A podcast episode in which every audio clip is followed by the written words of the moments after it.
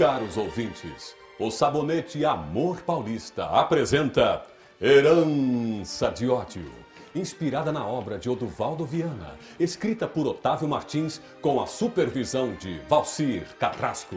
O drama de um homem que defende a sua família em nome da honra. No capítulo anterior, Coleman levou a bela Cristina para jantar, galanteando-a. Adriano é apenas um velho amigo e cliente. Ótimo! Que tal então começarmos a escolher os pratos? Enquanto isso, Adriano estava mergulhado em seus problemas, com apenas um pensamento: Cristina.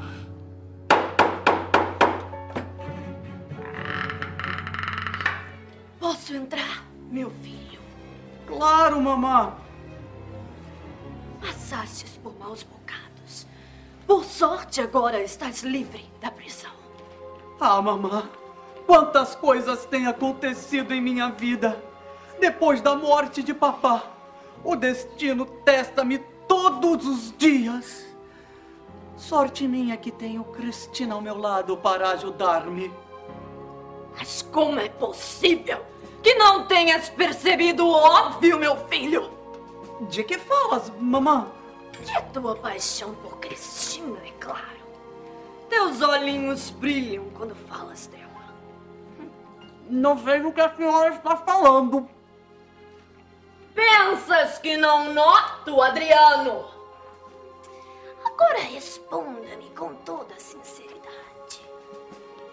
Estás ou não estás perdidamente apaixonado por Cristina? Ah, mamã, eu acho.